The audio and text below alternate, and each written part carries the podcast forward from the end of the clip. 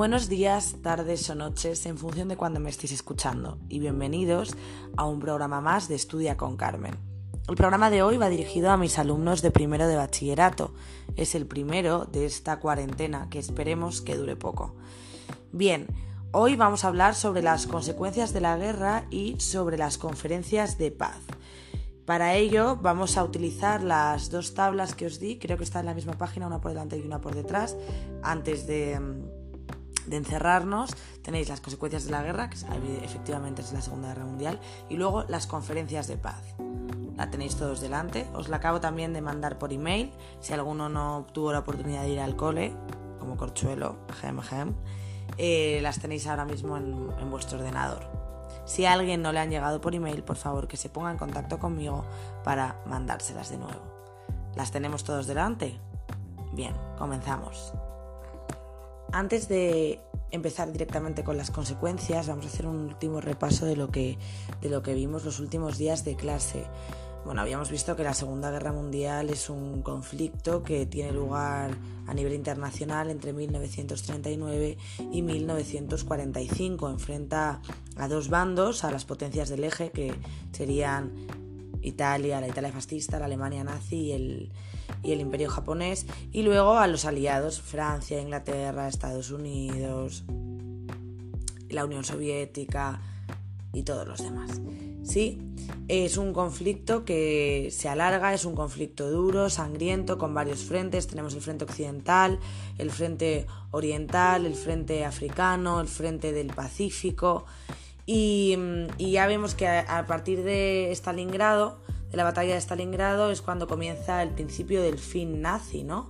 Habíamos visto que suponía el principio de las derrotas de los alemanes y que los aliados iban a ir ganando terreno también en el frente africano, que iban a empezar a entrar las tropas aliadas por el, sur de Italia, que es cuando surge esa República de Saló de Mussolini. Victorias en el Pacífico, como por ejemplo Midway, Mar de Coral o Guadalcanal. Y y luego ya por último el desembarco de Normandía en el día D, que es cuando comienza ya la reconquista de la Europa occidental. Bien, vimos que, Hitler se, suicida el 30 de abril del 45 y que la guerra en Europa acaba el 8 de mayo del 45. Y digo en Europa porque no es hasta em, agosto eh, del 45 cuando Estados Unidos lanza las bombas atómicas sobre las ciudades japonesas de Hiroshima y Nagasaki cuando finalmente...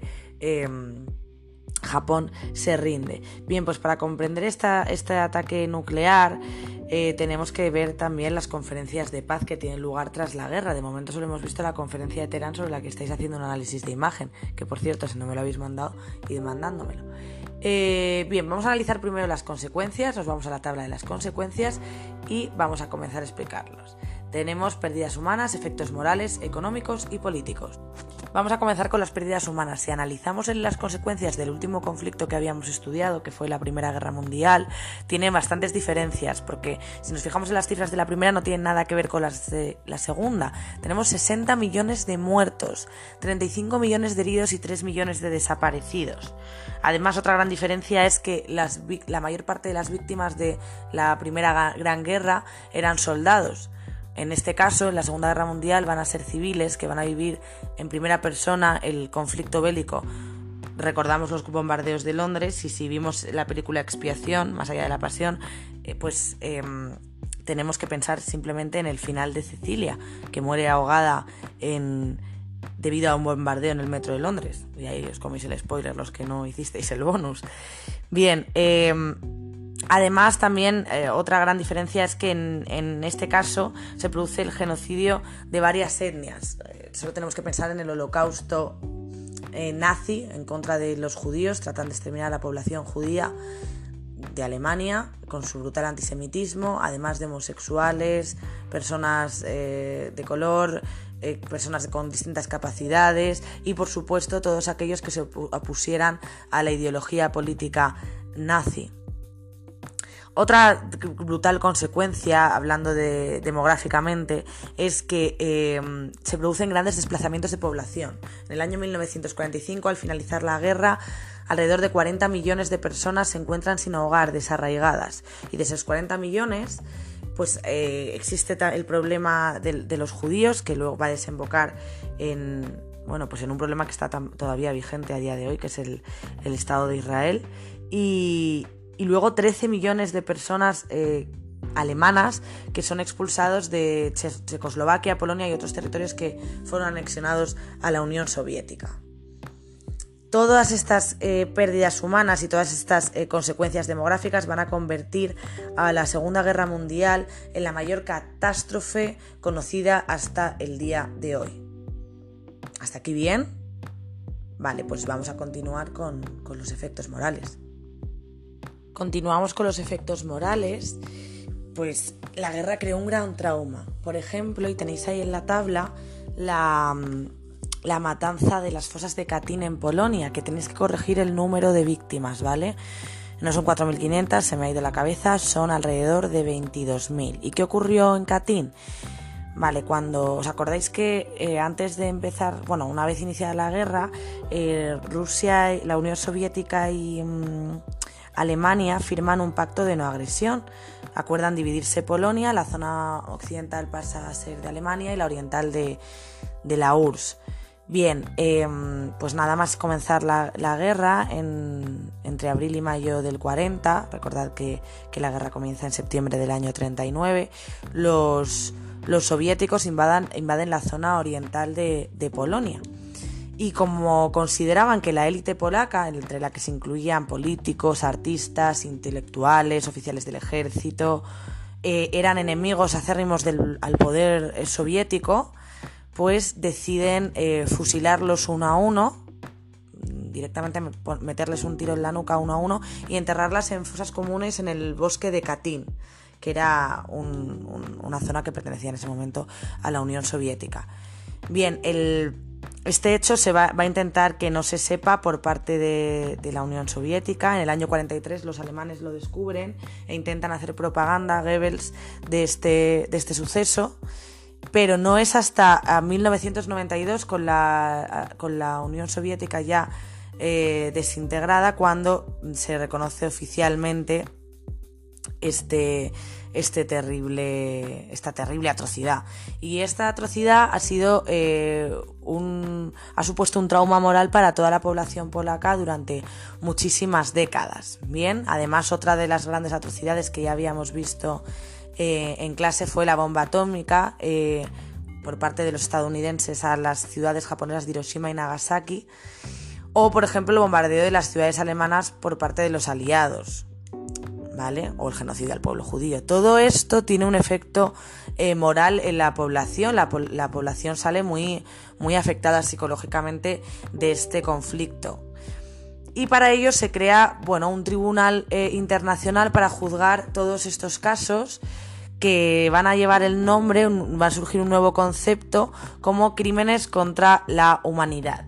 Y uno de los juicios más famosos eh, para juzgar estos crímenes contra la humanidad fue el juicio que tuvo lugar en Nuremberg, los juicios de Nuremberg contra, contra los nazis, que tienen lugar entre, tenéis ahí en la tabla, entre el, año 45 y 46, con la intención de, de la desnazificación de Alemania. Es decir, que, que no hubiera nadie en Alemania o que no hubiese nadie con poder en Alemania que apoyara la ideología, la ideología nazi. Las consecuencias de, de estos juicios fueron 21 em, dirigentes eh, nazis juzgados y 12 de ellos condenados a muerte. Además hay, hay, un libro muy interesante de una autora judía, más interesante aún, que se llama Hannah Arendt y que os lo recomiendo encarecidamente, que se llama Eichmann en Jerusalén y cuenta el juicio, uno de los últimos juicios que, que tiene lugar en contra de los nazis que en lugar de juzgarle en Nuremberg lo juician en, en Jerusalén, en el Estado de Israel, que, sabéis que a partir de ese momento, bueno, pues pasa a ser el Estado judío por excelencia. Os lo recomiendo mucho, mucho porque es un libro que está fenomenal y es interesantísimo. Bien, vamos a continuar con otras de las consecuencias que fundamentalmente eh, son económicas.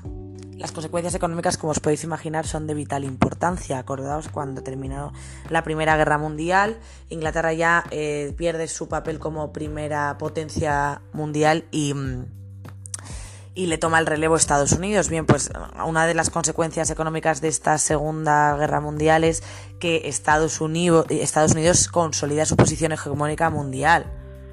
Es un gran beneficiado de la guerra porque ella producía armamento para los aliados y tuvo un crecimiento económico de un 10% anual, que es el ritmo en, el que más, en el que más rápido ha crecido de su historia. Como veis, los estadounidenses siempre son los más listos y siempre son los que sacan tajada de, de los grandes conflictos, porque un, aspecto fundamental es que en los, las batallas, la guerra en sí nunca tiene lugar en territorio estadounidense, ni en la primera y ni siquiera en la segunda, exceptuando el ataque japonés sorpresa a Pearl Harbor, motivo por el que Estados Unidos entra en la guerra, el territorio estadounidense sale indemne de ambas guerras.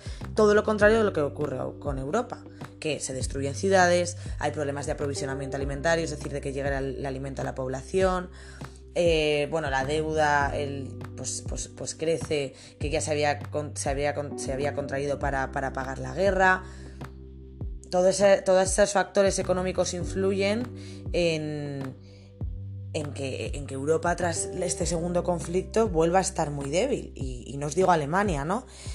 Hay otra potencia que, que sale ganando y es que se consolida como la segunda potencia económica mundial que es la Unión Soviética. Tenemos por un lado la primera potencia, Estados Unidos, y la, segunda, la Unión Soviética, y vamos a ver ahora en las consecuencias políticas que el mundo va a quedar dividido en dos. Casualmente, un, lado eh, bajo la influencia estadounidense, lo tenéis en las consecuencias políticas, un lado bajo el sistema económico eh, capitalista, influencia de Estados Unidos, que van a ser toda esa Europa occidental con las democracias parlamentarias, salvo excepciones como por ejemplo España, que no iba a tener un, un sistema parlamentario ni democrático porque vamos a estar bajo una dictadura hasta el año 75, pero también está bajo la influencia estadounidense.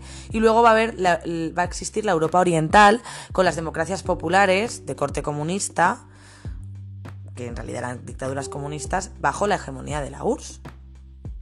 Entonces vamos a tener el mundo dividido en dos, el capitalista y el comunista. Además, tras la guerra, bueno, pues van a desaparecer los sistemas fascistas, con alguna excepción, y, y todo esto, toda esta división del mundo, que ya veremos luego cuando os explique las, las causas y la definición de Guerra Fría también cómo se va a dividir Alemania, porque el tema de Alemania pues va por otro lado. Eh, todo, eh, toda esta división del mundo va a dar lugar a un nuevo conflicto internacional que va a durar de 1945 a 1991, que se va a llamar la Guerra Fría. Una vez que ya hemos eh, explicado las consecuencias de la Segunda Guerra Mundial, vamos a ver las conferencias de paz tras esta. Ya habíamos visto la conferencia de Teherán, que es la que estáis analizando en el comentario imagen y no voy a hacer ningún comentario al respecto. Y ahora vamos a analizar las tres que la, que suceden, la conferencia de Yalta, la de San Francisco y la de Potsdam. Vamos a comenzar con la de Yalta. ¿Cuándo tiene lugar? Entre el 4 de febrero del 45 y el 11 de febrero del 45. Y si pensamos, a ver, a ver, ¿cuándo acaba la guerra? En teoría, en mayo a nivel europeo y en septiembre a nivel total, uy, pues sí, efectivamente, todavía se da cuando no ha acabado la guerra, estamos ahí en esta última fase final. ¿Dónde, dónde se reúnen? En Yalta, en Crimea, al suroeste de Rusia. ¿Y quiénes? Roosevelt, va a ser ya su última conferencia, que luego va, a morir antes de que acabe la guerra. Roosevelt por parte de Estados Unidos, Stalin por parte de la Unión Soviética y el gran Winston Churchill por parte de Reino Unido. ¿Para qué se van a reunir? Bueno, pues es muy fácil porque va a ser la continuación de la conferencia de Teherán, ¿vale? Van a querer organizar un poco el final de la guerra y sobre todo organizar la paz. ¿A qué conclusiones llegan o qué soluciones dan? Bien, que los países de la Europa liberada pueden realizar elecciones, es decir, van a un punto importante va a ser la, continuación de las democracias evitar que vuelvan a surgir estas eh, bueno, dictaduras, un poco paradójico en el caso de Stalin, eh, la anexión de Polonia y los países bálticos a la Unión Soviética y luego sobre todo el desarme, la desmilitarización y la partición de Alemania en cuatro partes como requisito para la futura paz y seguridad. Y aquí es donde debería explicar, que no lo voy a hacer ahora porque lo quiero explicar bien, bien, bien y en vídeo, en la pizarra, la división de Alemania en cuatro, pero se va a dividir en cuatro. ¿Por qué? ¿Entre quiénes? entre Francia, entre Inglaterra, entre Estados Unidos y entre la Unión Soviética, entre los grandes vencedores, se va a dividir Alemania.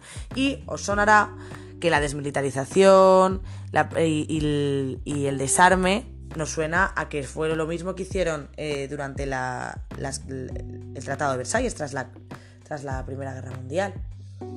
Hasta aquí bien, se le considera el comienzo de la Guerra Fría a esta conferencia. Después vamos a tener la conferencia de San Francisco entre el 25 de abril del 45 y el 26 de junio del 45. Inicia antes de que finalice la guerra en Europa, pero finaliza ya después. Como su propio nombre indica, todas estas conferencias tienen el nombre del lugar donde se llevaron a cabo, en San Francisco, Estados Unidos. ¿Quiénes se reúnen? Pues aquí no van a ser cuatro señores que se reúnan a organizar el mundo, sino que van a ser 50 naciones aliadas durante la Segunda Guerra Mundial aliadas, importante ese término. ¿Para qué? Recordad que tras la Primera Guerra Mundial se crea una organización internacional llamada SDN o Sociedad de Naciones, que es el, preámbulo a la ONU, ¿no? Bien, pues se van, a, se van a reunir para la creación de la Organización de Naciones Unidas eh, que va a ser la mayor organización internacional existente creada para mantener la paz y seguridad internacional, fundamentalmente para evitar que surja otro conflicto eh, bélico de tal magnitud como, como la Primera y la Segunda Guerra Mundial. Las soluciones, pues quieren la creación de la ONU, Estados Unidos, eh, la URSS, China, Reino Unido y Francia liderarían el orden internacional de la posguerra además de tener puestos permanentes en, los, en, el Consejo de Seguridad. Es decir, que tanto Estados Unidos como la URSS, como China y como Reino Unido y Francia, que si os dais cuenta, pues son una vez más los vencedores de, la guerra, al que se suma China, eh, van a tener un papel importante, van a tener derecho a veto de los temas que no les interesen, van a tener una posición predominante respecto al resto de países dentro de esta Organización de Naciones Unidas. Y una vez terminada, eh, formada la ONU, pues nos vamos a la conferencia de Potsdam, que ya va a tener lugar entre el 17 de julio del 45 y el 2 de agosto, que cuando expliqué en clase los ataques nucleares, la bomba atómica lanzada por Estados Unidos al imperio japonés, ya vimos que es donde se da el ultimátum, el ultimátum de Potsdam, porque si os fijáis todavía no se han lanzado las bombas. Tiene lugar en Potsdam, en, en Alemania, y se van a reunir ya, aquí hay novedades. En Estados Unidos Roosevelt ya ha muerto, se encuentra su sucesor Truman, en la Unión Soviética Stalin y en Reino Unido, como la conferencia veis que dura pues 15 días, bueno, no llega a 15 días, pero más o menos dos semanas, va en, un principio va a asistir Churchill y luego va a haber elecciones en, Gran Bretaña y le va a sustituir en la propia misma conferencia Attlee, que es el sucesor de, Winston. Se reúnen para organizar el mundo tras la guerra. Ya aquí ya había, ya había acabado la guerra, van a querer organizarlo. Y las soluciones que van a plantear son eh, bueno, van a estudiar los efectos de la guerra, se va a concretar este reparto de Alemania que ya se había barajado en, Yalta, la devolución de territorios europeos, la persecución de los criminales de guerra nazis, para luego posteriormente juzgarlos en estos juicios de, Nuremberg, se le va a imponer a Alemania eh, una multa de 20.000 millones eh, por, los daños y es donde se va a lanzar el ultimátum a Japón ultimátum que Japón no va a hacer caso, va a hacer oídos sordos y mm, va a ser el motivo por el cual eh, Estados Unidos, liderado por el presidente Truman, lance eh, pues aquellas dos bombas que ya expliqué en clase, que son Little Boy y Fatman. Tenéis el, el, el, PowerPoint. No sé si os lo mandé. Decidme si cuando escuchéis esto, decidme si os mandé el PowerPoint o no para, para enviároslo. Y... Mm, y nada más, aquí acaba la Segunda Guerra Mundial y supone el inicio de un nuevo conflicto que veremos en próximos programas, igual aquí o igual en Insta. Ha sido un placer, como siempre. Todas las dudas que tengáis sabéis que me podéis escribir. Eh, subiré un preguntas y respuestas en Instagram para que me preguntéis dudas. Y nos escuchamos en el próximo programa. Un beso muy fuerte.